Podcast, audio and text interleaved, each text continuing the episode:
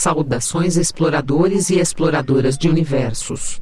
Sejam bem-vindos a mais uma transmissão do Multiverso X, esteja você nas instalações da Interlúdio ou no conforto do celular. Vocês já sabem, mas nunca custa lembrar a vocês que esta que vos fala é a Holly, a maravilhosa e fenomenal anfitriã de vocês. Em razão de suas recentes aventuras, o Capitão Ace não está aqui para recepcioná-los, o que é ótimo que sobra mais tempo para eu sim aqui, já que não estarei participando do programa. E por falar nele, saiba que ele está especial. Este episódio do Multiverso X faz parte de um projeto chamado Da Página para a Tela, um crossover entre podcasts de literatura e cinema para discutir as adaptações de livros para filmes. A ideia é analisar transposição de uma mídia para outra, mas saindo da choradeira habitual sobre o livro ser bem melhor que o filme. Para tal empreitada, foram reunidos quatro podcasts de literatura, o Covil de Livros, o Perdidos na Estante, o Curta Ficção e Nós do Multiverso X, e quatro podcasts de cinema, o Masmorracast, o Feito por Elas, o Tigrecast e o Que Assistir. Serão oito episódios, cada um com um podcast de literatura e cinema, analisando uma adaptação. Isso mesmo, meus amores. Para ouvir todos os programas, acessem os sites dos participantes ou procure pela hashtag da Página Pratela nas redes sociais. Mas caso esteja com preguiça, no corpo dessa postagem estarão linkados todos os programas à medida que forem lançados. Pois é, você vai poder curtir Multiverso X em dobro, aqui e lá no que assistir, além de diversos outros programas batutas. Você pode estar se questionando, tá bem role, mas sobre o que é essa edição? Caro amigo que ainda não leu o título do episódio ou ainda não viu a capa, eu vos digo. O capitão Ace Barros, o Júlio Barcelos e o Airechu receberam o Sr. Tiago Lira, lá do site Um Tigre no Cinema e do Tigrecast para continuarmos a jornada do Airechu pelo mundo bruxo e falarmos sobre a adaptação de Harry Potter e a Câmara Secreta. Então, sem mais delongas, vamos para esse papo após a nossa vinheta de entrada. Capitão, todos os sistemas de transmissão intensificados. Carregando em 3, 2, 1.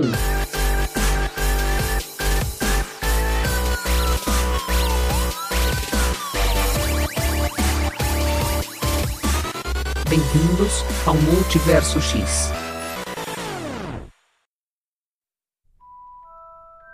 Então, dando início à nossa discussão sobre o tema proposto pela Domênica o Baço, falando então sobre o projeto da página para tela, a gente escolheu falar sobre o livro, mais especificamente sobre o filme Harry Potter e a Câmara Secreta. Para isso, eu, antes de começar a falar detalhadamente sobre a obra, eu queria saber do nosso convidado qual é a relação dele com o Harry Potter ele tem uma, uma, uma, relação mais, mais próxima ou mais distante, assim, ah, já conheço, assisti o filme, mas a relação termina por aí, ou é aquele que tem uma, uma coisa mais próxima do tema? Bom, obrigado aí pelo convite primeiramente. E eu, eu, a minha relação com Harry Potter assim é um pouco distante mesmo. O que, que aconteceu? Quando o primeiro livro saiu, e aliás, saiu aqui no Brasil, quem ficou muito ligado foi meu irmão. E aí eu vi que assim, ele ficou empolgado para ler, beleza. Só que ele foi, por exemplo, no cinema, eu só fui ver em DVD. O primeiro filme que eu fui ver do Harry Potter mesmo foi o próprio a própria Câmara Secreta, porque foi uma coisa assim, ah, é ah, Thiago, né? Meus pais, né? Thiago, leva o Felipe aí, o amigo dele, porque ele, a gente não tá afim de ver Harry Potter no cinema. Tá bom, pai, lá vou eu. Aí eu fui acompanhando pelos, pelos filmes mesmo, só que só depois que saiu no cinema, eu acho que a Câmara Secreta foi o único que eu acabei vendo. Porque aconteceu? Quando eu vi o A da Fênix, eu fiquei interessado em saber como é que ia acabar. E se eu tô bem lembrado, quando eu vi, tava,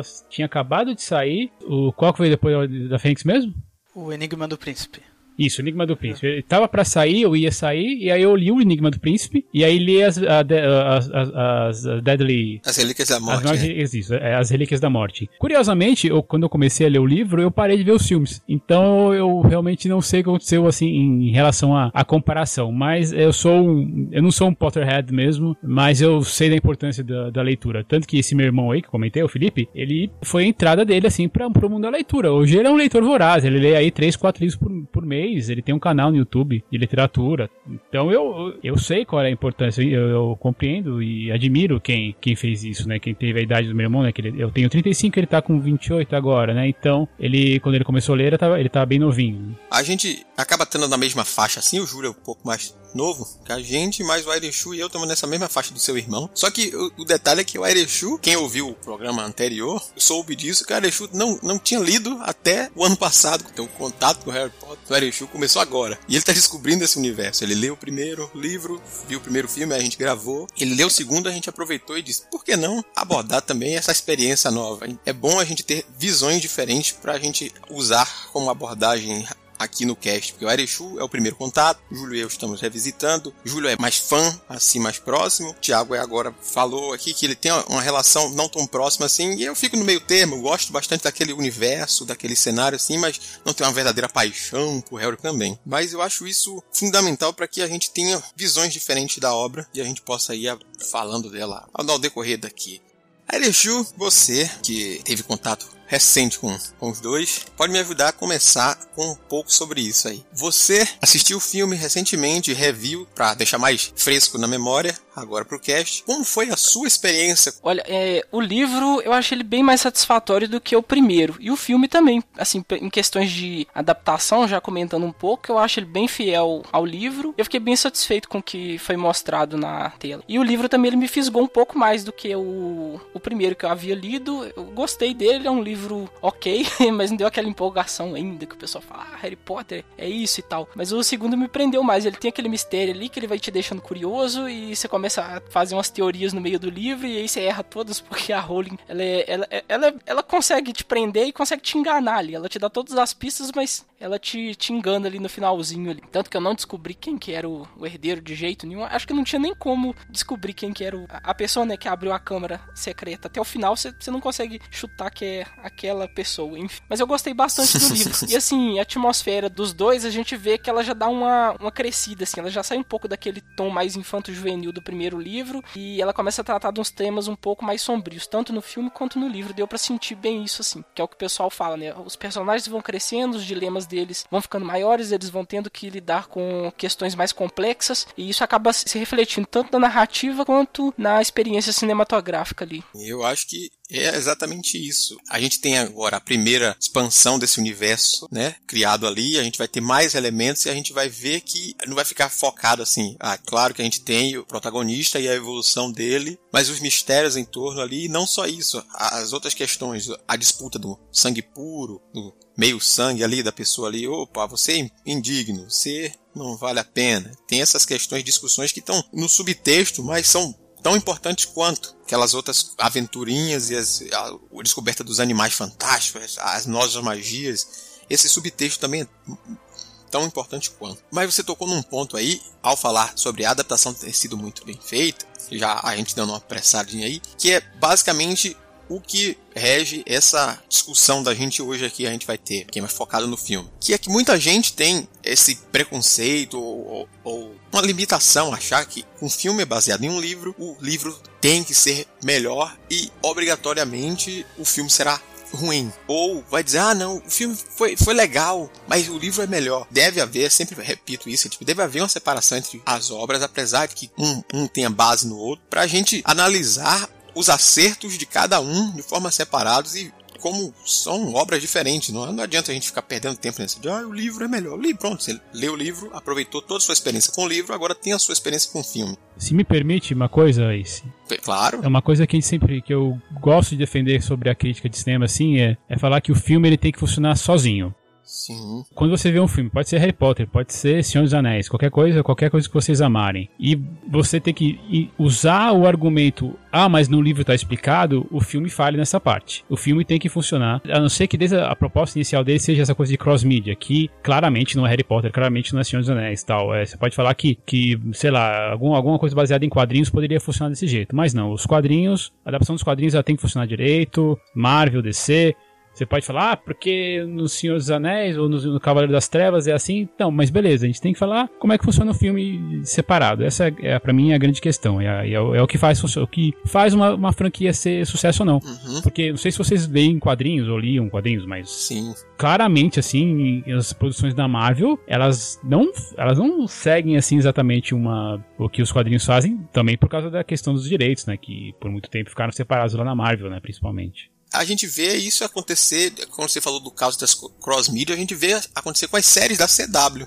no, uhum. as coisas da Warner lá. É. Aí, às vezes, entre temporadas, tem a temporada 2.5 de Arrow. Aí, alguns acontecimentos aconteceram no quadrinho quando começa a terceira temporada, aconteceu alguma coisa que você não sabe. Aí tem um cross-media, mas no caso realmente dos filmes, não é, não é justificado que um dependa do outro. Tem que realmente funcionar sozinho. Eu acho que é, foi, foi até um ponto que a gente levantou na nossa discussão do Hobbit lá atrás, né? Que, que teve isso, teve muito essa crítica no Senhor dos Anéis e no, no próprio Hobbit mesmo, mas quando você, se você consegue afastar aquela expectativa ou aquele, aquela necessidade de você ter que ver certos elementos na tela, conseguir enxergar como obras diferentes, você tem uma análise totalmente diferente do que do, e mais ideal, né? Seria a análise ideal. É difícil às vezes você separar esse, esse ponto, mas é o certo a fazer, né? Eu acho que é, é exatamente isso que tem que ser feito. Porque aí você aproveita duas coisas, velho. Se você realmente gosta daqueles universos ali, se você é tão fã assim, você aproveita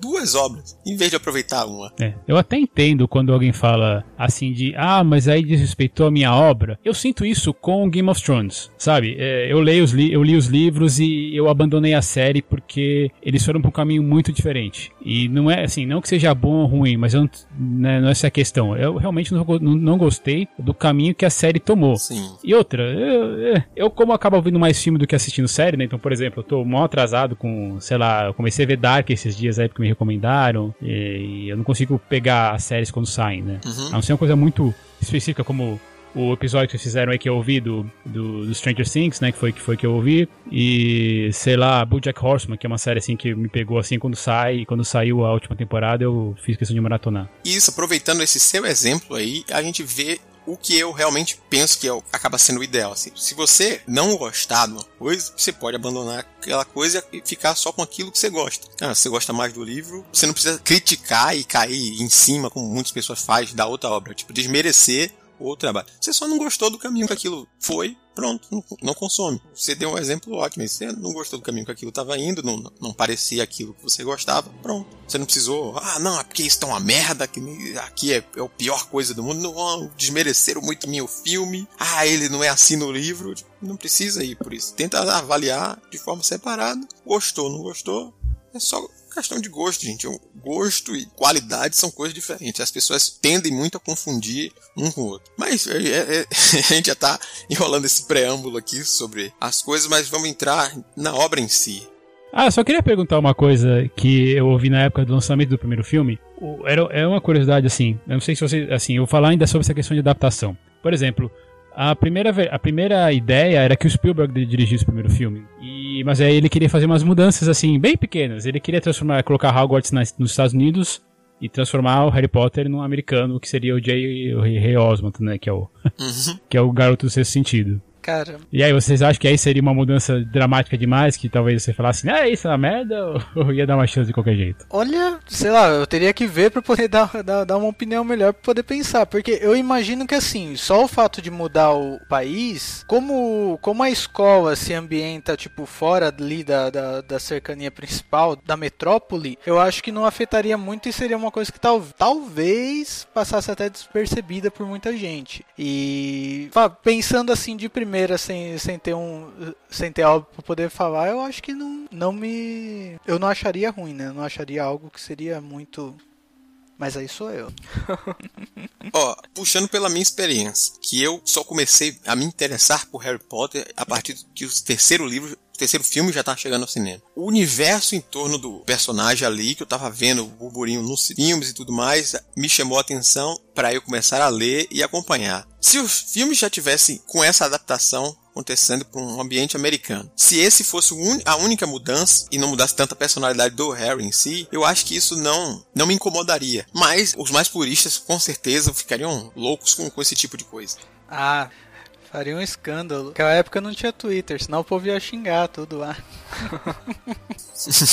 Pode ter certeza disso. É, eu, é, eu não sei como ficaria a questão do. Porque já tem o primeiro filme, ele já pega. Ele não, já tenta ser o. o não, criatura. Bem fiel é, ali ao livro. se o primeiro filme, Erechu, fosse as mudanças acontecessem no primeiro, não nesse segundo. Ah, tá. Não, desde o primeiro, acho que. Acho, eu também acho que não. Apesar de que aquela coisa de internato inglês ali é bem, é bem marcado em Hogwarts, né? A cara de Hogwarts. Eu, eu não sei como é o sistema de educação lá nos Estados Unidos. Se é aquela coisa mais colegial, com aqueles armários lá, e talvez isso aí poderia causar um estranhamento, assim, quem tivesse lido os livros com ambientação inglesa fosse até essa mudança, né? Ou talvez não, sei lá.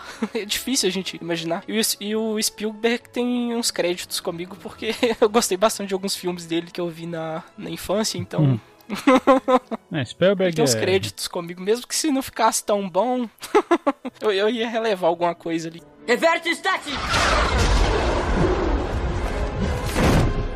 Então, entrando na seara do filme, logo aí toda hora tenta entrar, no, se perde um pouco aqui. Júlio, já que você ficou pensando assim, sem saber, vamos direto para a questão da trama entre o livro e o filme, né? O filme, ele não tem muita mudança entre a trama em si do que foi narrado no livro. Tem um ou outro corte, uma, uma cena que vai acontecer mais à frente e ela é adiantada ou é atrasada um pouco só para ficar no bom andamento da montagem, que o filme funcione a história de forma mais coesa possível, sendo que não dá para abordar tudo, tudo exatamente como está no livro. A gente pode dizer que foi uma adaptação o roteiro é muito bem adaptado ali para tela, que ele, na minha opinião, vamos começar assim, antes de eu dizer, bater o martelo de que ela funciona, na minha opinião, ela funciona muito bem. Que a gente tem o Harry voltando pro seu segundo ano em Hogwarts, antes já de ele conseguir ir para as voltas aulas, já tem coisas acontecendo com ele, os próprios tios já botaram umas regrinhas a mais, dizendo, ah, você vai ficar todo cercado aqui, suas janelas vão estar fechadas, você não pode praticar magia, você não pode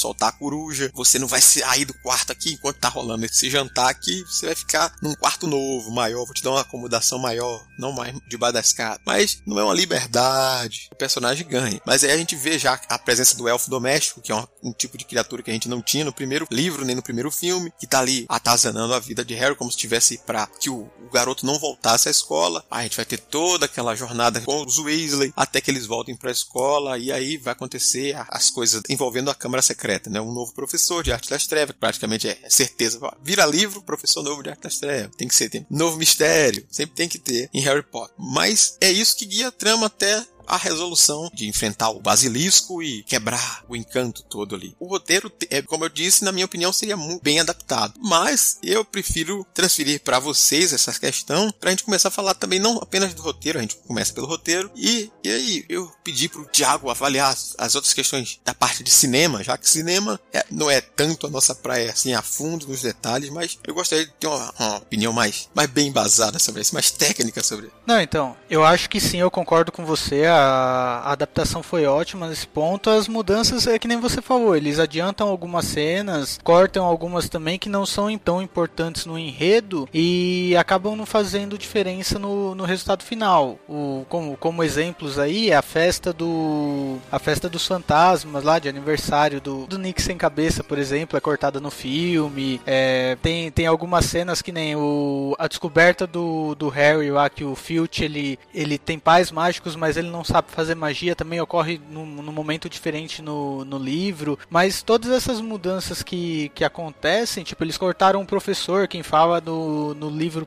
da Câmara Secreta é outro professor, não é a McGonagall. No filme eles colocaram a McGonagall já para não ter que apresentar um novo professor pro público, nem nada disso. Então, é, é coisa tipo, pode passar despercebido, não, não afeta a obra em si e acabou deixando até totalmente fluido ali a, o filme em si, né, para poder caminhar e, e, apresentar tudo o que era necessário ao público. Bem, eu tenho que perguntar então sobre essa questão que você falou que é fluido, ô Júlio, e porque até onde eu sei, esse é o livro mais curto da série, no entanto, fez o filme mais longo, a não ser que você considere que o último filme foi dividido em duas partes. Aí eu fui rever falei, caramba, o filme tem 2 horas e 40? Eu tinha esquecido completamente disso, né? Eu fui rever o filme ontem para poder fazer a gravação, para poder pegar esses detalhes e isso me assustou um pouco, porque eu falei, caramba, se é um filme para criança, e eu sei que é, teoricamente, assim, quem estaria assistindo ali pegou os livros, o livro, vai, digamos, aos 12 e aí de repente viu, foi ver o livro aos 15. Esse é o, é o target, né,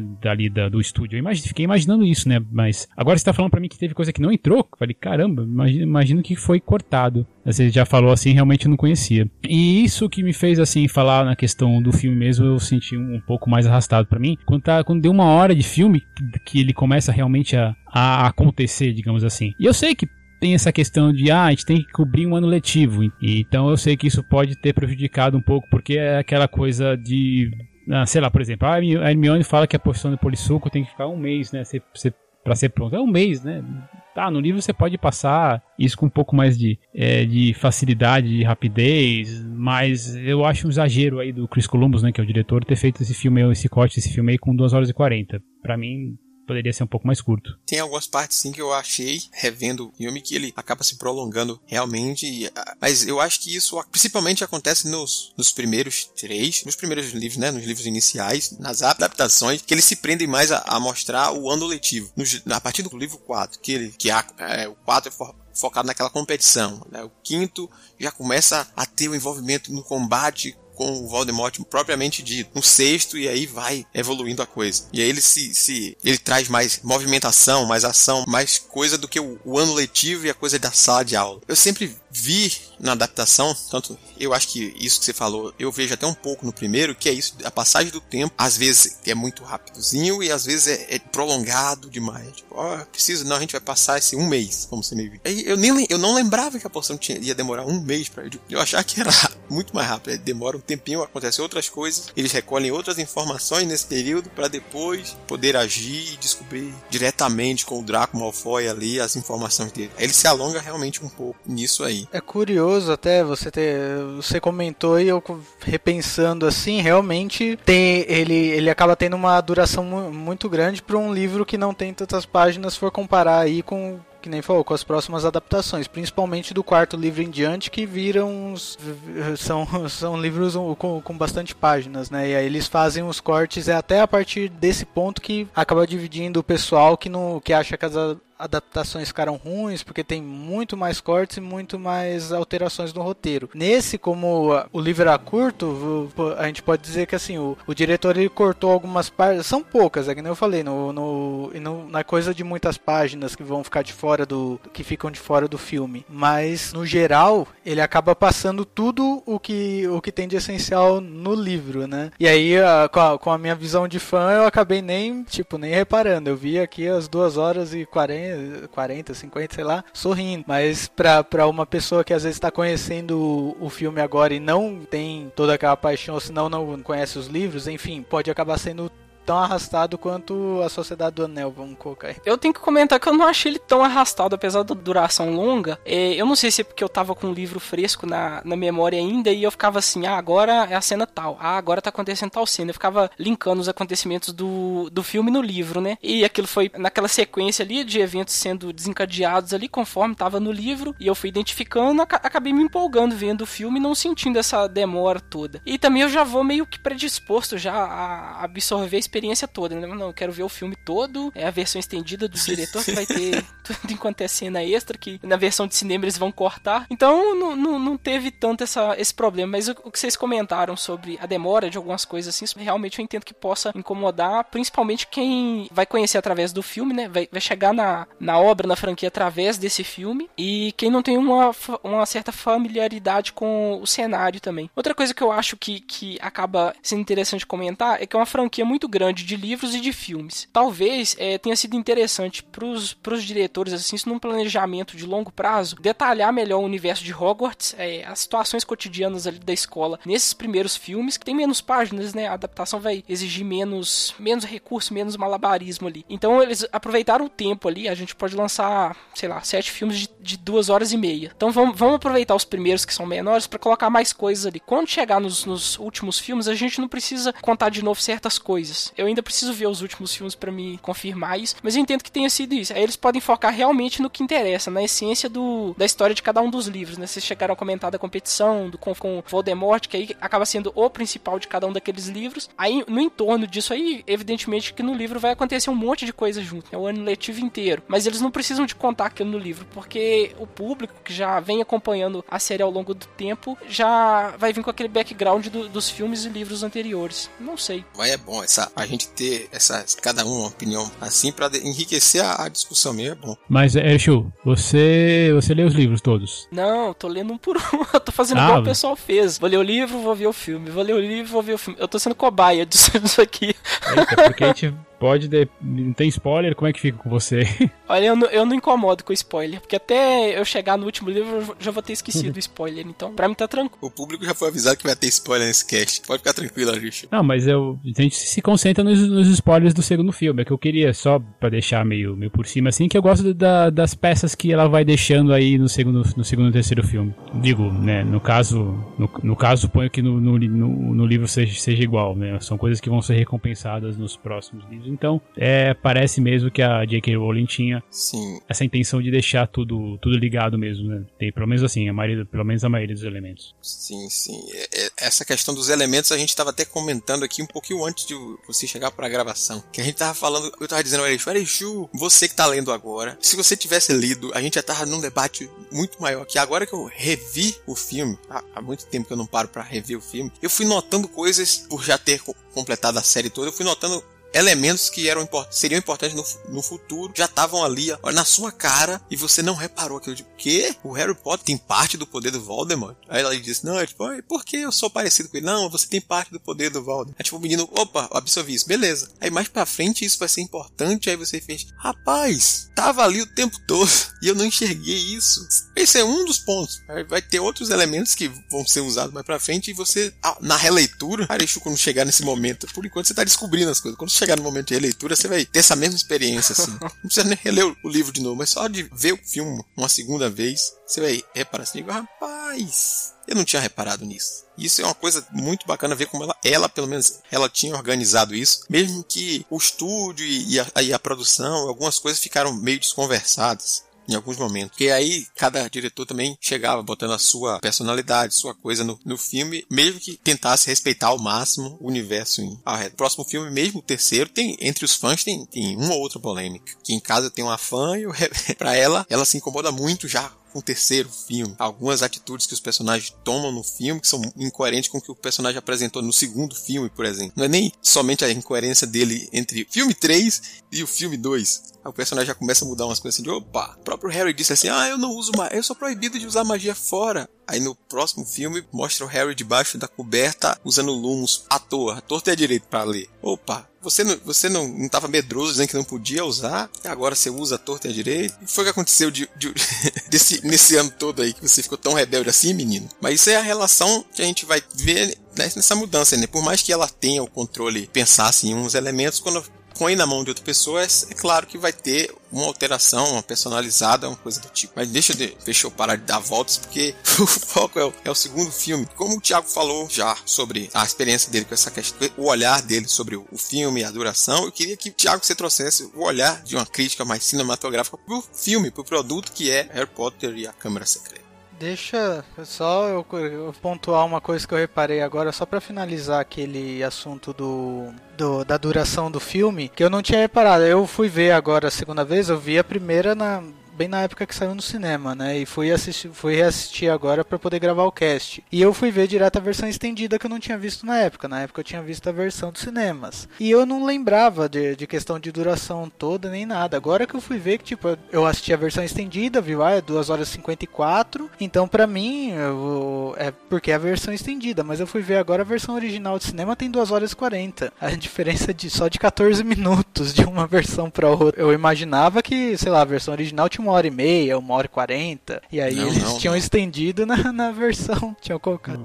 Ah, bem. Pra quem, às vezes, pra quem viu, na, na, na época que nem eu falei, deve, pode ter sido mais maçante, né, nesse ponto. Bem, então, já que você pediu, eu acho que uh, não tem como falar do filme sem falar do Chris Columbus, que, pra quem cresceu nos, nos anos 80, ele foi um cara muito importante, tanto como argumentista, como produtor, como diretor. É, pra quem não tá ligando a figura ao nome, né, ele é o diretor de Esqueceram de Mim, 1 uh, um e 2, Uma Quase Perfeita, Aí foi fazer o Homem Bicentenário já no fim dos anos 90 para fazer os dois Harry Potters, né? O, o, o, de 2001 e 2002. Aí ele entrou numa outra uh, franquia, ele, fez, ele dirigiu o primeiro Percy Jackson em 2010 e o último filme lançado dele foi um chamado Pixels, que é um dos piores filmes que eu vi em 2015.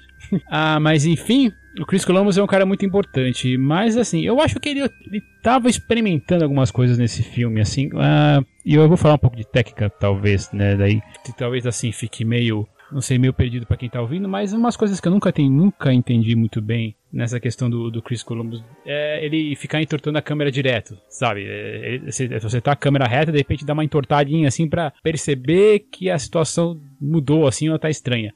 Só que quando ele faz isso demais, é, e eu tô me prendendo a estética no primeiro momento, né? Eu, eu, uma hora eu já tava cansando disso. E a questão da duração, né? Já falei também, isso me incomoda bastante. Mas eu gosto dos set pieces, né? Eu gosto das peças que ele vai, que, que os personagens vão enfrentando.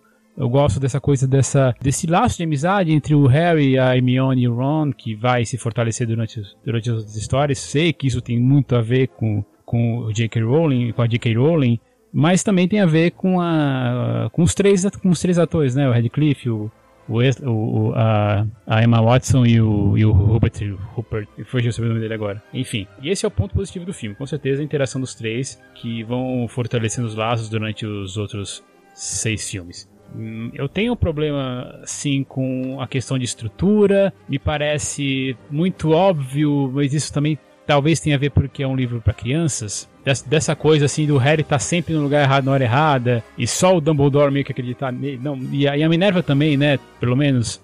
Mas, e por ele ser uma, uma, uma certa de uma figura especial, então ele é sempre visado tal. Parece que as pessoas não querem muito dar o braço a torcer pro personagem, né? Isso me incomoda um pouco. Mas isso me incomodava, sei lá, desde Tintin, por exemplo, né? Pra quem lê esse quadrinho sabe que ele sempre tava no lugar errado na hora errada, ninguém acreditava nele.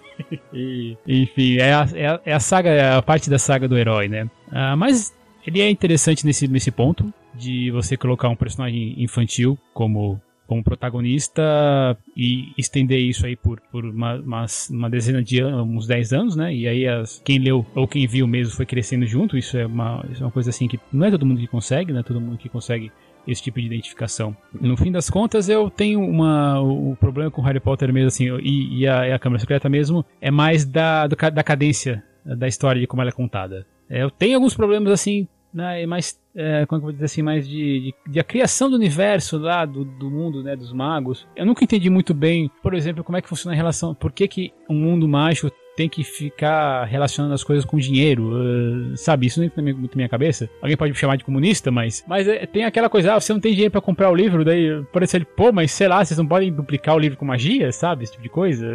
eu, eu entendo que é um paralelo, assim, para deixar. Ah, falar assim que os problemas da humanidade são parecidos tanto como no, no mundo mago, como no mundo dos, dos trouxas. Uhum. Mas assim, são coisas de questão que não entram necessariamente pro filme. Ah, eu acho que, sei lá, a gente falar de efeitos especiais, por exemplo, eles estão muito bons pra época. Hoje, se você for ver, sim, eles estão datados, mas até aí não é um problema. Isso é, isso é cinema. É só, só George Lucas mesmo que não se toca disso. é. E aí eu, eu até fechei assim, eu fui, fui revendo assim, eu fechei com uma nota 6 de 10, assim, porque eu gosto de dar notas, né? E eu, mas por causa desses problemas de cadência mesmo. Mas, enfim, essa é minha uma visão um pouco, uma, um pouco rápida, assim, mais lacônica do que eu vi em Harry Potter e a Câmara Secreta. Mas é bacana você parar para dar essa olhada assim, porque eu, enquanto você falava, eu fui analisando essa questão que provavelmente o público que pegou realmente na época tava tão empolgado com as coisas que, e, e principalmente porque a maior, a maior parte era muito jovem para se ater a esses detalhes, aí acabava deixando passar, ou se empolgando e vendo como o próprio Júlio nem notou a, a duração do, do filme, descobriu que a duração da estendida é pouca coisa maior que o outro, porque a, o, o filme, aquele público ali, mesmo que ele não fosse um filme muito espetacular ou, ou com experimentação ou com outro tipo de um, de um roteiro totalmente novo e o que fosse, funcionava dentro do que ele se propunha. E aí eu, eu vou pro Arishu aqui agora, porque pro Arishu a, a sua experiência está sendo agora. Você não é jovenzinho, você não viu lá atrás e nem tá revendo agora, como acaba sendo no meu caso. Eu revi agora e notei um ou outro ponto, como eu critiquei. Se eu não tivesse revisto, eu ia tá falando tão bem quanto. Mas para você, que é o primeiro olhar sobre a obra, assim, o que é que você viu ali, gostaria de apontar, gostou do que, das atuações, você achou? Vamos lá, vamos lá. Eu quero, quero aproveitar que você é a nossa cobaia, como você mesmo disse. É o primeiro contato com a obra e Vink. Então, eu, eu fui. É, eu, eu, tentei é, suspender ali a descrença, né, pro filme, falando, vou, vou embarcar na jornada aqui, quero conhecer Hogwarts com o Harry e vamos lá. Não fica aquele olhar crítico e cínico, falar, ah, isso talvez não funcionaria. Eu, fui, eu comprei a, a, a, jornada ali que o filme me propunha. Até mesmo para aproveitar Sim. melhor um pouco. É, esses problemas que o Thiago falou, realmente tem mesmo. Algumas coisas você acaba, ah, isso aqui talvez talvez. Não, a, a questão mesmo da, da Hermione, em algum momento lá, ela é petrificada também, e, mas ela tá com. justamente com a revelação principal ali nas mãos dela. Fala que coisa conveniente, né? O Harry também, no final, quando tem a luta lá contra o Basilisco. Ah, eu, eu fui enganado nessa parte aí. Que eu vi umas cobras na capa do filme. Eu falei assim: não, é uma medusa, né? Que tá petrificando todo mundo. Mas como é que essa medusa tá correndo pelo encanamento de Hogwarts?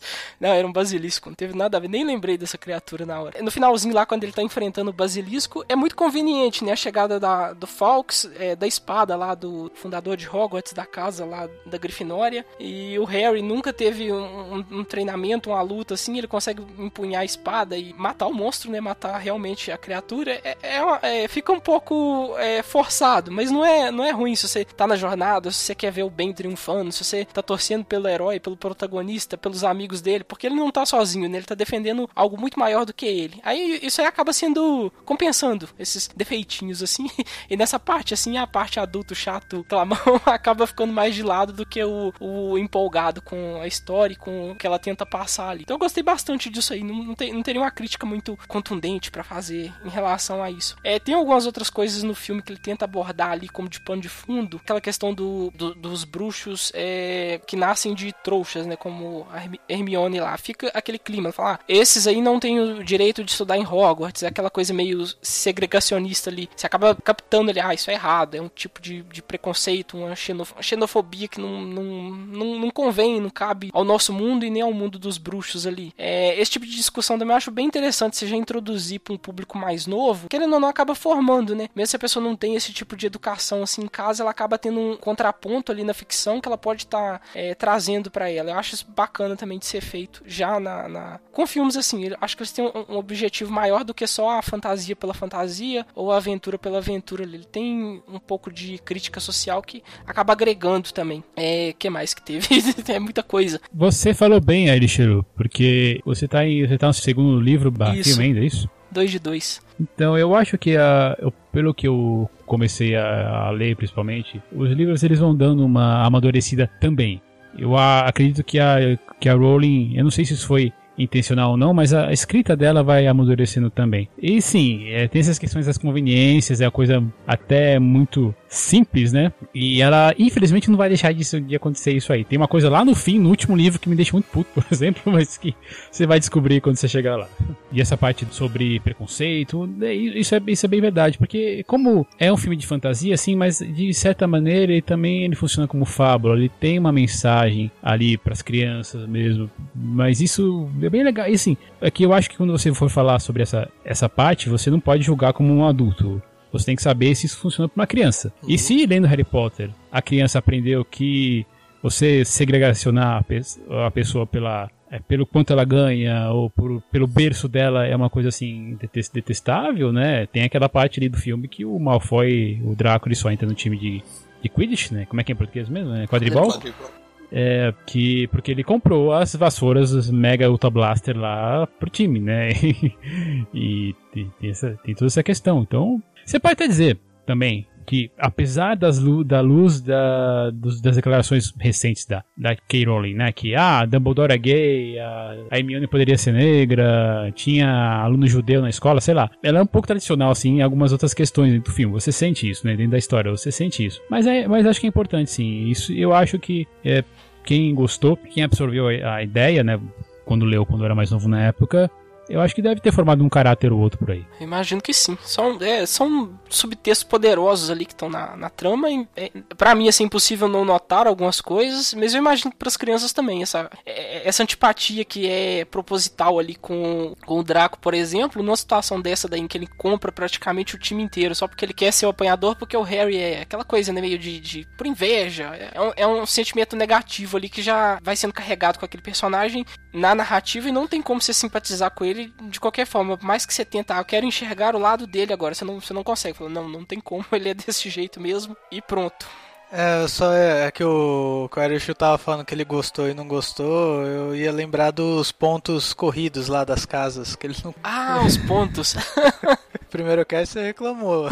é porque ficava muito chato, muito repetitivo. Eu falando, não aguento mais a Grifinória perdendo, ganhando 10 pontos aqui e ali. nesse livro eu acho que eu só vi uma vez. É, e é quando a Hermione responde uma pergunta lá sobre a planta, né? E alguém vai. Isso, bem é, ela dá, dá 10 pontos para ela na Grifinória. Fala, beleza, ganhou 10 pontos uma vez, ok, tá ótimo. E no final eles esquecem isso.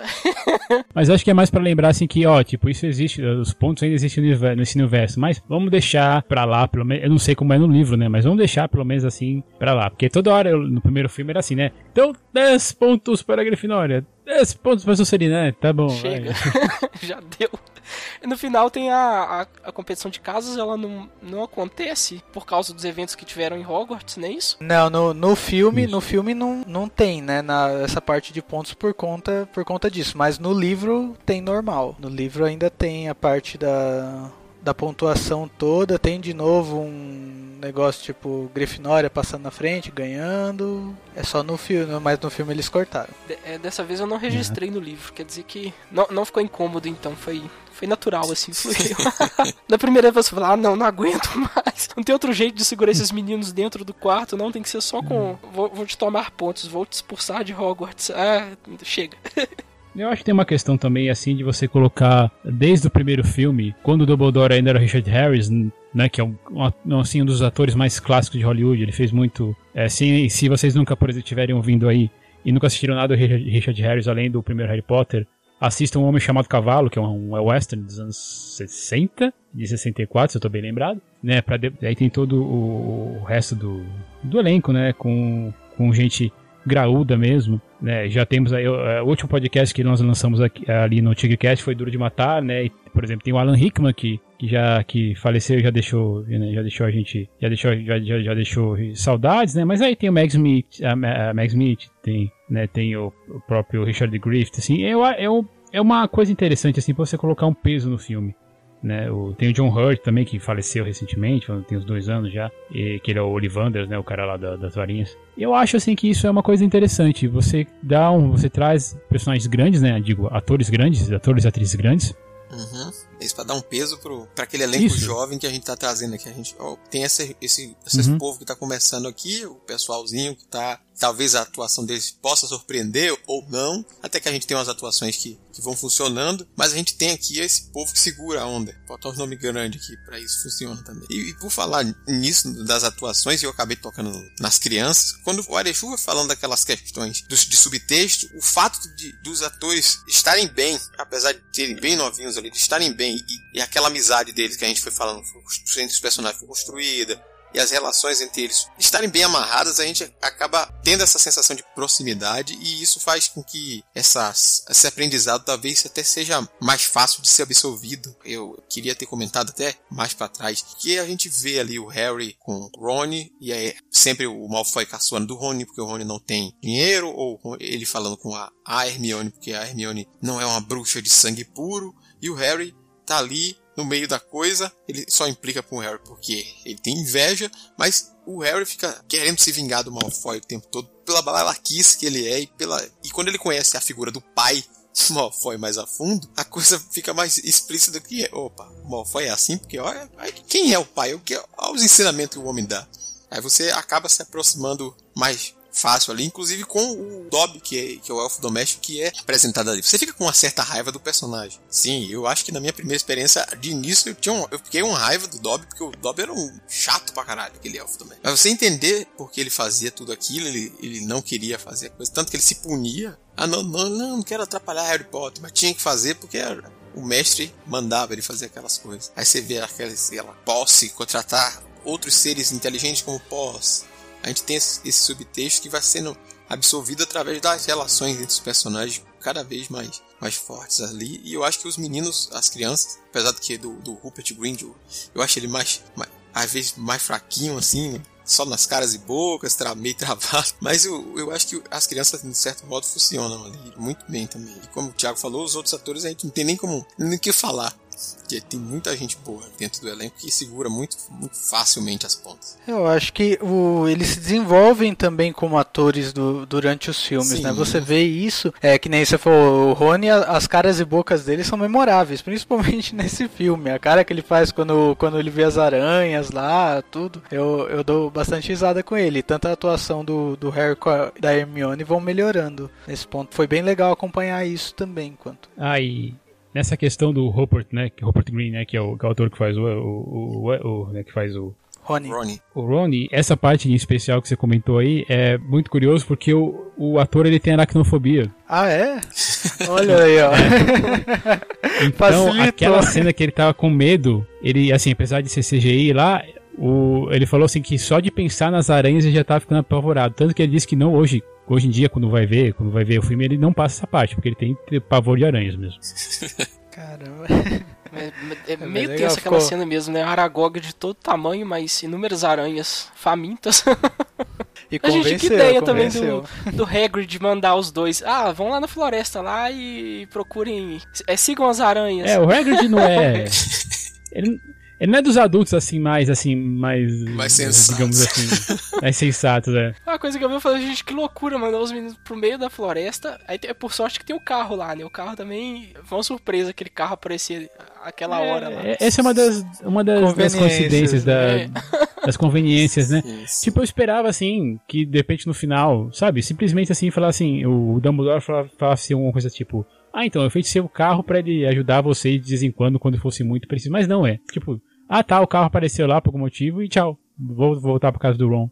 O carro era do, dos Weasley e uhum. pegou um pouco da loucura deles ali. Mas é isso, eu acho que se não me falha a memória, a questão do carro. No, no livro, o, o, carro endoidou, assim, tá mais selvagem ali mesmo, e é mais explicado isso. Mas no filme só mostra ele, ah, apanhou do Salgueiro, ele entra na floresta e a gente não sabe o destino dele. Depois mostra que ele ainda tava na floresta fazendo Deus sabe lá o que lá dentro e aparecer só na hora exata para salvar o menino. Salvou, de tchau sai daqui. Aí volta pra floresta, fazer porra nenhuma lá na floresta. O carro se sentiu um animal, sei lá o que deu, baixou no espírito lá no carro. Meu o carro acha que o lugar dele é no meio do mato. E, e o Hagrid, a gente já teve exemplos do Hagrid no primeiro, aquele, o fofo, depois o dragão, que ele teve que ser levado, que no livro, no livro mostra essa questão mais do dragão, que ele tentou criar o dragão. Aí trouxe essa aranha, aí ganhou de presente, botou aí, queria criar, né? Não é, não é uma coisa que a gente pode levar a ser, é, Hagrid é um, um adulto sensato. Pô, gente, é uma aranha aranha, sei lá. Se alguém estiver ouvindo assim que cria aranhas, eu não sei se eu seria muito seu amigo, não. Cobra, lagarto, sabe? Esse tipo de coisa. Basicamente isso que, que, que fica registrado aí no filme. Assim, a gente tem essa questão da, da ambientação, alguns detalhes ficarem realmente de fora, como essa questão do carro que eu falei. Ah, só deixa eu perguntar uma Pode coisa. Falar? Pode sim. É, vocês tinham. É, quem foi que falou assim que não ficou muito surpreso com a, a quem que era o herdeiro? É, bom, enfim, quem seja lá quem falou isso. Só que o problema é quando você coloca, quando você insere o personagem e ele, tipo, meio que desaparece do nada e ele tem uma certa importância pra trama, muito mais que o cara tem chamado Riddle, eu. eu assim, eu, eu sei que depende de quem leu em português, sei lá, não não se tocou que Riddle é charada, então isso não me surpreendeu muito, só é só um detalhe. Ah, sim, sim. Mas aí pode ser o adulto chato falado, falando, né? Assim, não era adulto quando viu o, filme, o livro pela primeira vez, né? Mas enfim. Tal, tal, talvez até tenha, tenha assim essa questão, quem, quem, até quem na época já, já conhecia mais um pouco de inglês tenha pego mais fácil essa, esse negócio assim. Mas eu acho que um mistério também que fica bem bem escondido aí, não necessariamente a parte do, do herdeiro do Tom Riddle lá, mas também quem abriu a câmera. Que o livro, o, o livro. Ah, sim. Essa é uma boa. Isso, é que o livro ele deixa mais oculto assim nessa brincadeira e o filme ele fica te dando falsas pistas. Mesmo que ele não, não empurre tão forte assim, mas a presença do Lúcio foi constante. Para construir. Ó, o Draco pode ser o novo herdeiro e o pai dele deve ter sido o cara que abriu lá atrás. O Lúcio aparece no, no jogo de futebol. O Lúcio aparece de novo dentro da cabana do Hagrid para na hora que vai levar o Hagrid preso. Ele, pô, esse cara tem algum envolvimento aqui. A gente leva a crer que o Lúcio e o Draco, a família Malfoy, tá envolvida nisso mais do que aparenta. Aí no fim das contas é tipo, surpresa, quem abriu foi outra pessoa que achou por acaso. É, eu fui enganado, eu achei que era realmente os Malfoy o tempo inteiro. a pessoa que abre a câmera realmente não, não, Quando eu li assim, eu falei, não, não tem como ser isso aqui. Aí, você lendo, você entende os momentos assim que ela se livrou do diário, que ela colocou a, a vida toda lá e por que, que ela estava obedecendo às ordens do, do Riddle, né? Mas uhum. enquanto você tá lendo o livro ali, no andamento, não tem como você suspeitar daquela personagem. Ela some e você. Ah, uma, uma fã ali do, do Harry e, e, passou, já era. Porque tem muitos personagens que a, a Rowling cita uma vez só e nunca mais mas ela retoma eles, né? Alguns professores, é, alguns outros alunos lá. É, aí você acaba descartando, mas no fim, um daqueles que você descartou por causa do, do, do, andamento da história acaba tendo uma relevância muito grande. Olha, nesse ponto é um ponto que acabou gerando um pouquinho de crítica da, de, de parte dos fãs, porque eles acham que o, o livro ele pegou e deixou mais claro esse ponto, porque no livro, quando, por exemplo, é, é mencionado o Rony fala que a Gina fica muito triste por quando a gata fica petrificada, pega e fala, nossa, mas é só uma gata, ela nem, nem é legal, ela é do Filt e tal, não sei o que, por que, que você ficou... Diz que no no livro deixa assim esses pontos, uns pontos em aberto para você poder tentar ligar, né? Ele, de, ele deixa as evidências ali. Já no filme não tem praticamente evidência nenhuma. Eles sim, comentam, sim. né? Mas o o que o Thiago falou também da, da questão do Riddle, eu achei que ficou bem bem nesse ponto porque assim, a gente via lá que tinha o diário dele, só que ele era um menino que tinha era do passado, né? Tava uh, morto. Eu ficava pensando quando eu tava lendo no caso, né? Eu ficava pensando que qual que era o envolvimento dele nisso tudo, além da, da questão dele ter incriminado o Hagrid lá no, no, no, passado, se é que tinha mais alguma, o que que, qual que era o envolvimento dele atualmente, né? Por que, que aquele diário surgiu ali do nada e mas não dava para poder fazer a ligação que o Riddle era o herdeiro, porque é que nem eu falei, na minha mente ele tava morto. Eu nunca ia imaginar que ia surgir o fantasma ali, mesmo sem, é, que nem eu falei quando eu era criança, né? Hoje, tipo, você pensa é o um mundo mágico, poxa, tu, tudo pode acontecer ali, mas na época não tinha essa, essa visão. A surpresa para mim fica dele ser o, o fantasma do Voldemort, né? A, a projeção dele, né? Isso, isso, isso foi uma, uma boa sacada, principalmente quando eles misturam as letras e tal. Aquilo ficou bem, bem, bem divertido mesmo. Curioso você Sim. falar das letras, é isso? É, justamente. Eu tinha comentado com os meninos hoje das mudanças que, que tem no nome do, do, do Tom Riddle nas adaptações em, em, diversos idiomas. Porque, tipo, no original ah, é. é o Ser, Tom Servolo Riddle. É Servolo, não é verdade? Isso. Daqui em português do Brasil é Mal. No, no de Portugal continuou normal. E tem uns países que adaptaram as coisas de tal forma que o nome não é o mesmo nome do personagem. A frase também não, for, não forma eu sou o Voldemort ou, ou nada do tipo. Forma uma frase tipo, ah, o mal sempre esteve aqui, qualquer coisa do tipo. Tem um, um nome, tipo, o, o, francês, o nome do personagem é Tom Elvis Gedusor, uma coisa assim, tipo, Tom Elvis, é, tipo, Nossa, pra mim tinha que deixar tudo em inglês, cara. Ele não tá na Inglaterra, pronto, daí você coloca a traduçãozinha assim pro francês, português e acabou. Mas eu não sei se eles fizeram no filme, que eu acho que não. Mas porque no filme eu vejo lá mesmo o cara dizer que o nome dele é Marvel, eu, vejo, eu, eu vi no filme escrito I am Voldemort. É o contrário esse, só, isso. só te corrigindo. É, Mar Marvolo é na original e o Servolo na brasileira. Sim, sim, obrigado, obrigado pela correção. Mas é isso, eu não vejo trocar. Não, Mas é, nos livros teve, teve esse trabalho todo. No esloveno é Mark Nilsistin. É outro nome, não é? Não, é? não tem nada a ver. É outro nome, né? Agora, imagina como é, que, é como é que eles colocaram em japonês. Será que eles transformaram em kanjis ou não?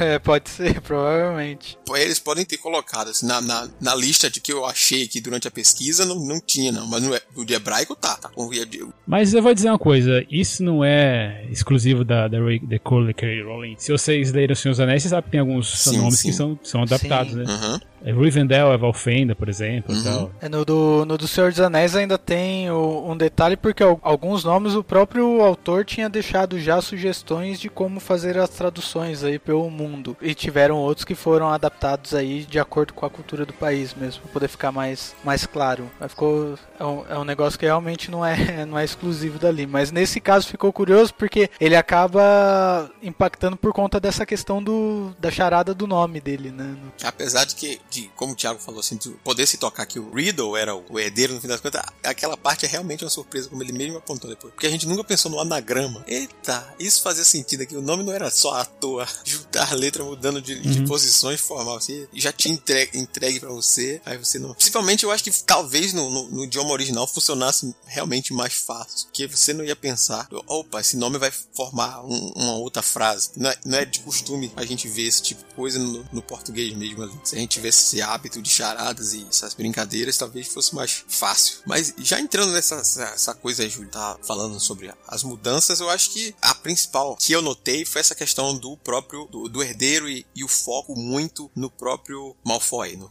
no Lucius Malfoy. Tem outras questões que, que você gostaria de apontar como, como que mudaram, assim? Não, o, o, que que eu vi foi coisa pouca, né? Eu reparei, na, que nem eu falei, da, na ausência da festa do, do Nick, coisa assim, tipo, no, no filme ele é preso no, no lá no, no começo do livro. No, no filme ele já ele é preso no quarto só porque por, por conta da, do Dobby ter feito aquela, aquela coisa com o bolo. Já no livro não, no livro os tios dele não sabiam que ele era proibido de fazer mágica. E aí depois que o Dobby faz aquela faz aquela mágica com o bolo, daí chega uma carta de Hogwarts falando que o, que o Harry não, po, não poderia fazer fazer magia fora, fora de Hogwarts, que se ele se repetisse ele seria expulso ou preso, enfim. E aí só depois que, que, o, que o tio vê isso que o tio vai e faz, faz toda aquela prende ele lá no quarto, enfim. A ausência da profe do, do, professor de história, né, de Hogwarts, que, que, no filme é a McGonagall, que fala sobre, sobre a Câmara Secreta. E um, outra coisinha boba que, tipo, no, no livro eles, eles vão atrás do Lockhart. O Lockhart tem até um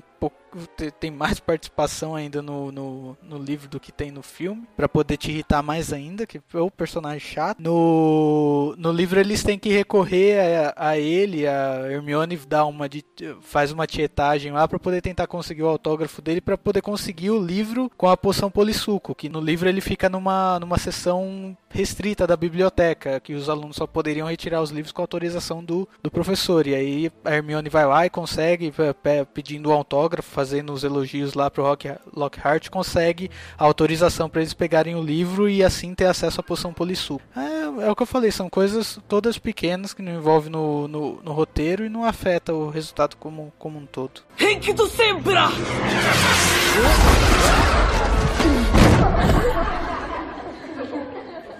Então, para concluir o nosso papo aqui e não se prolongar muito mais, Júlio, eu queria começar com você assim, para a gente ver o que, se você ainda concorda com aquela da, afirmação feita logo no início, que a adaptação foi bem feita e que funciona. Queria saber se continua com a mesma opinião e o que te agradou na, na obra, o que te desagradou e o que mais você quiser incluir aí nas suas considerações. Não, claro, eu mantenho a afirmativa, é uma adaptação muito boa. Eu acho que o. Claro que eu tô com toda a conversa que eu vi defeitos que eu não veria com o meu olhar de fã aí por fora, mas que, dependendo, que nem pegou e falou, são defeitos que às vezes passam despercebidos por crianças, ou se não, às vezes você acaba deixando de lado também por por conta do, do total que tem ali. O filme ficou bem legal, eu achei, gostei tanto da atuação da, dos três, como foi comentado e mencionado no cast, do, do trio principal. O, e ele tá cheio, como você comentou, cheio de coisas que vão ser desenvolvidas para frente. A, as cenas legais, como a, o, o, duelo, a, a, aquela parte da aula de duelos lá entre eles, né, colocando o, Harry contra o Malfoy, a apresentação do feitiço Expelliarmus, que vai ser utilizado até não querer mais nos próximos nos próximos livros e filmes. A, as mandrágoras, aquele bicho ficou totalmente irritante. Eu achei que eles conseguiram passar exatamente a ideia do que, do que a J.K. Rowling colocou, do que seria aquelas pragas lá no, no, no livro. É, é, é são essas parte toda, o Dobby também, toda, toda a, a sessão, o desenvolvimento dele ali como personagem que tava fa tentando fazer mal pro Harry, só que pensando no bem maior dele. É super engraçado quando ele pega, vai, admite que foi ele que, que encantou o balaço para poder quebrar o Harry todo. O Harry pega e fala: Nossa, você tá querendo me matar? Não, matar não, só deixar ferimento grave, é, ferido gravemente. e todo isso acaba levando pro final ali, o, uma, outras coisas que acabam levando em outros pontos. É, é coisa do, do. de, por exemplo, quando chega no final, aquela despedida, a libertação do Dobby pela, pela parte do Harry, né? Meio que como, como um, um tanto tanto para poder livrar ele daquele patrão chato, do, como também por agradecimento por tudo que ele fez, né? Mesmo que não tenha saído do jeito que ele queria. E é legal uhum. ali a, que ele faz o Dobby prometer não, não, não tentar salvar Nunca ele novamente. Fica, fica aquela coisa bem emocionante. Legal. Sim, aí você tocou, você tocou nisso aí. Eu lembrei de dois pontos aí que, que, que são mais importantes são importantes mais à frente, justamente como a gente estava revisitando o filme, a obra aí no caso, a gente, essa parte do Dobby ganha um certo pezinho a mais. Você lembra logo do, do que acontece com o Dobby mais pra frente. Só que é isso que é, vai acontecer mais pra frente e você pensa assim, oh meu Deus, olha, que inocência assim que eu vi naquela época e o que acontece com ele agora eu sabendo. Ganha um pezinho mais a mais na releitura, na, na, na revisitação à é, obra. Exatamente. É uma coisa uma que coisa faz que... toda a diferença. Uhum. E, uma, e outra coisa que eu queria falar, que eu, agora que eu lembrei quando você foi falando disso, de como você falou do feitiço do, do, dos Pelearmos, tem outra coisa também que aparece aí e não tá no livro, que é na, nessa mesma cena que o Dobby é livre, que ele descobre que foi o Harry, o, Malfoy, né, descobre que foi o Harry que tirou a meia e deu pro Dobby, sei lá, livre, que ele reta com, se irrita com o Harry e vem para cima dele e levanta a, a varinha para dar um feitiço no Harry e ele fala, Avada! Tipo, no livro não tem esse, essa, essa citação a, a maldição imperdoável, já no, no filme já tem, tipo, é. já tem um elemento que pertence ao filme que vai ser usado mais para frente, vai ser citado mais para frente com umas maldições. Mas ali no, no filme você já tem essa cena assim: opa, tem coisa aqui a mais. Tem muita coisa que eles aproveitaram para experimentar. De, oh, eu tenho essas informações aqui que ainda não tá no livro aqui, ou já tá no livro mais pra frente. Tá saindo esse livro 4 aqui, ou vai sair esse livro 4 no próximo ano. Eu gostaria que, se, que seria bacana poder incluir. Tipo, tem muita coisa que já tava ali e a gente só vai perceber e, e você vê que como o filme também acelerou coisas que o livro, o próprio livro não revelou antes. Eu acho que vou aproveitar já que eu tô falando e dar, dar minha opinião nisso aí, antes de passar pro convidado, que é, eu acho que o filme funciona, ele, como eu disse lá atrás, eu achei que ele é uma, faz uma adaptação boa, ele tem os seus problemas sim, mas que não chegam a incomodar tanto assim o, tanto o público mais jovem e a, o Marechu aí tá de exemplo que não tão jovem aqui também não pode não incomodar. Eu sou chato, eu não tenho como fugir desse Arechu. A gente, eu acabo falando isso todo episódio, eu fico reparando defeito. Mesmo assim, eu aproveitei bastante e, e teve um, um, quê de nostalgia reassistir esse, ter uma nova visão sobre essa obra aí. Mas eu acho que, que uma adaptação bem feita funciona independente de, de, de respeitar às vezes o livro totalmente ou não. Isso é muito bom a gente ver com esse exemplo. Tiago, suas considerações aí sobre essa obra? Eu acho que não consigo é, afirmar muito mais do que vocês fizeram aí nesses, nesses minutos anteriores. Eu, assim, eu só acho que realmente é um filme, é uma filmografia importante. Esse segundo, ele tem esse problema que eu falei aí da duração. Realmente, eu vou me repetir, acredito que ele poderia ser mais curto. Mas ainda assim, eu me diverti. Eu me diverti com umas interações. Alguns momentos com o Dobby, que realmente é engraçado demais. Ele se punindo, né? E afinal de contas, ele vai se. Ele vai ele é o personagem secundário dos mais interessantes daí da, da série da, da Rowling. Eu gosto também do. Eu gosto do mistério, como ele é, como ele é resolvido. Gosto dessa parte do, do duelo, vocês tinham comentado, essa é uma parte que a gente acabou passando por lá, mas é, é interessante de, de como eles colocam na, na, narrativa, né, com a Rowling e o texto colocam esse, essa coisa dos poderes do Harry, tipo, falando, ué, por que, que ele está falando de Parsifal, né, língua de cobra? E aí eu acho que é interessante como nós somos recompensados no final. E que é uma coisa bem interessante, que é outra mensagem do filme, né, que aquela discussão entre o, o Dumbledore e o, e o Harry, que ele fala, né, que você poderia ser de Sonserina, mas você escolheu ir para Gryffindor.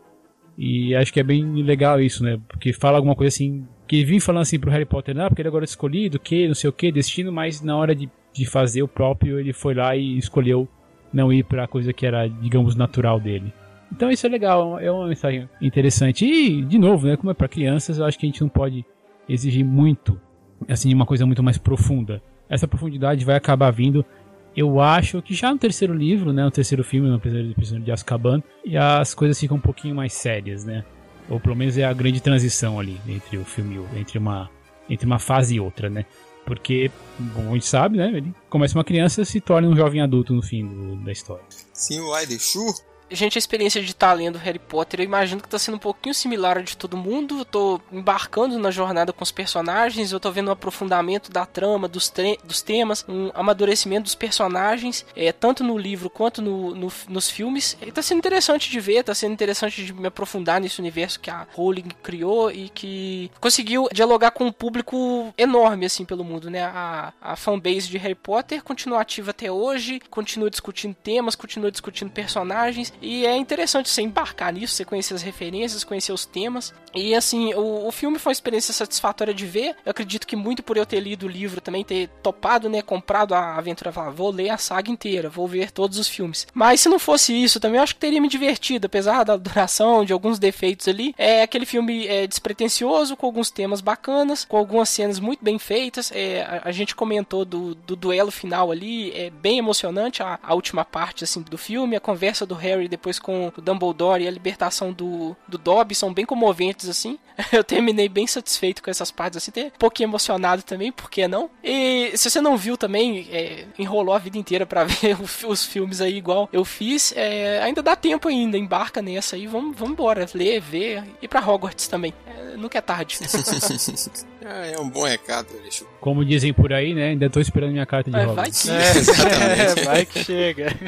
Ah, Tiago, eu gostaria de agradecer a sua presença aqui no Multiverso X e deixar esse espaço aqui para que você faça o seu jabá e convide os ouvintes que estiverem aqui para conhecer Tigre no Cinema. Pois é, como esse já falou, eu sou lá do Um Tigre no Cinema, né? Então você acessa por umtigre-no-cinema.com. Lá eu escrevo críticas dos filmes dos lançamentos da semana, faço podcasts de filmes mais antigos e também estou fazendo parte aí do, da página pra tela, também estou participando lá no, meu podcast. E o convidado foi o Sr. Basso, né? O próprio Basso ou como gosta de falar, a senhora do, o senhor Domênica. então, o nosso saiu no dia 22, na última quinta-feira, que foi sobre Drácula de Bram Stoker, dirigido aí pelo Francis Ford Coppola. Então é isso aí, eu faço vídeos também, tenho um canal no YouTube, todos os links vão estar ali nas postagens do meu do, do, do, site, Facebook, Twitter, é só me procurar por aí. Eu lá, se quiser Twitter em especial, é o arroba Thiago P. Lira, Thiago sem H, que lá você vai ter todos os links, valeu? Mais uma vez, obrigado, Thiago, pela participação aqui. E aproveitando o que o senhor Arechu disse, se você não tiver embarcado nesse universo, ainda pegue o trem, vá para Hogwarts, conheça essa história toda aí, assista os filmes, leia os livros, faça os dois se você preferir também. Leia o livro e veja o filme. E se você já tiver embarcado nessa obra, se você gostar ou se não gostar, se você tiver pontos a criticar ou, ou pontos a elogiar, aproveita o corpo da postagem para vir enriquecer o bate-papo com a gente nos comentários. Senhor Arechu. Pois é, pessoal, você pode conversar com a gente através do plugin do Discos, na postagem ou do Facebook. É, você pode procurar a gente também nas redes sociais, a gente está em quase todas. A gente tem uma fanpage no Facebook, facebook.com.br multiversox, e no Twitter também, é multiversox, ou os perfis pessoais da gente. Você encontra facilmente por lá. Então é isso, pessoal. Encerramos aqui mais uma transmissão e nos vemos daqui a mais 15 dias na próxima transmissão. Tchau, tchau. Falou, obrigado. Tchau, tchau. tchau, tchau.